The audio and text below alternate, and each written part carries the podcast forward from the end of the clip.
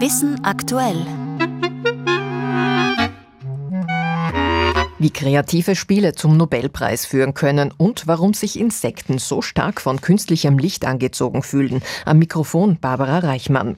Beharrlichkeit und Disziplin führen oft zum Erfolg, aber manchmal ist es auch ganz anders. Große Entdeckungen werden einfach per Zufall gemacht. Penicillin, Teflon oder Röntgenstrahlen sind nur einige Beispiele dafür.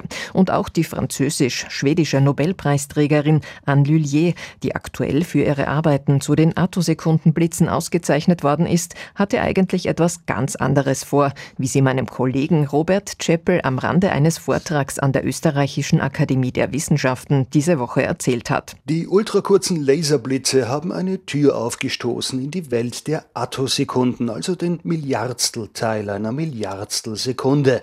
Damit kann man beispielsweise Elektronen in freier Wildbahn beobachten und möglicherweise auch Computerchips bauen, die hunderttausendmal schneller sind als die die heute üblichen. Die Entdeckung, mit der die ganze Sache ihren Anfang nahm, ist ein Lehrbuchbeispiel dafür, dass aus einer Spielerei im Labor mitunter etwas ganz Großes entstehen kann. 1987 schoss Anne Lullier einen Laserstrahl in einen mit Nobelgasen gefüllten Behälter, um herauszufinden, wie die Gasatome auf das intensive Laserlicht reagieren würden. Erwartet hatte sie, dass die Atome dadurch angeregt und spontan Licht abgeben würden, also eine Reaktion, die als Fluoreszenz bekannt ist. Doch fluoreszieren wollten die Atome so gut wie gar nicht. But we saw strong high-order harmonics of the light. This was not expected. Was sie stattdessen beobachtete, war Licht mit einer vielfachen Frequenz des Lasers, sogenannte höhere harmonische, ein Phänomen, das verblüffende Ähnlichkeit mit den Obertönen einer schwingenden Saite aufweist. String instruments have many overtones. So you can think that our gas of atoms is uh, similar to the, to the violin. Lullier hatte den Gasatomen also durch Zufall eine musikalische Reaktion entlockt, freilich nicht in Form von Schall, sondern in Form von Lichtwellen, und diese Obertöne des Lichts sind es denn auch, die dann als Rohmaterial für die Attosekundenblitze verwendet wurden.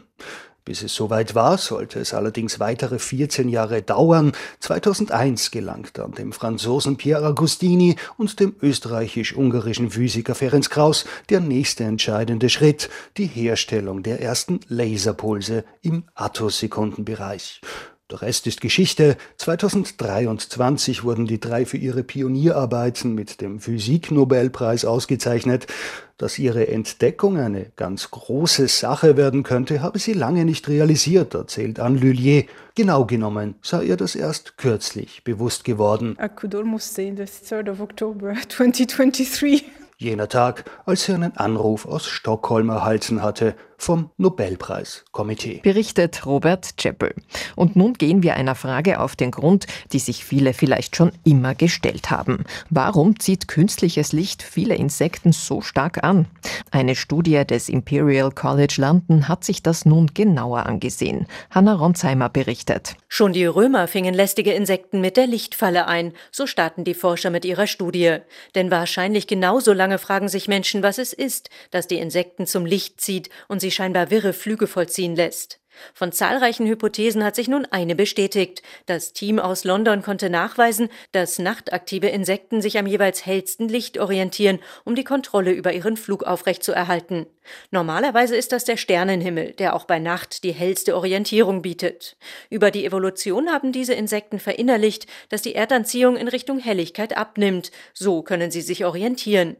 Sie fliegen aber nicht direkt ins Licht, sondern mit dem Rücken zum Licht. Sie schwenken dabei und fliegen in Runden. Das ist eine neue Erkenntnis, die die Studie mittels aufwendiger 3D-Analyse im Labor und in der Natur feststellen konnte. Bei künstlichem Licht führt dieses Verhalten aber dazu, dass Insekten wie Wirre um das Licht fliegen. Es wird zur tödlichen Lichtfalle. Allerdings, Stechmücken betrifft das nicht. Sie werden nicht vom Licht angezogen, wie viele glauben, sondern vom menschlichen Schweiß und CO2 aus der Atemluft. Und die Details zu dieser Geschichte können Sie online nachlesen auf science.orf.at.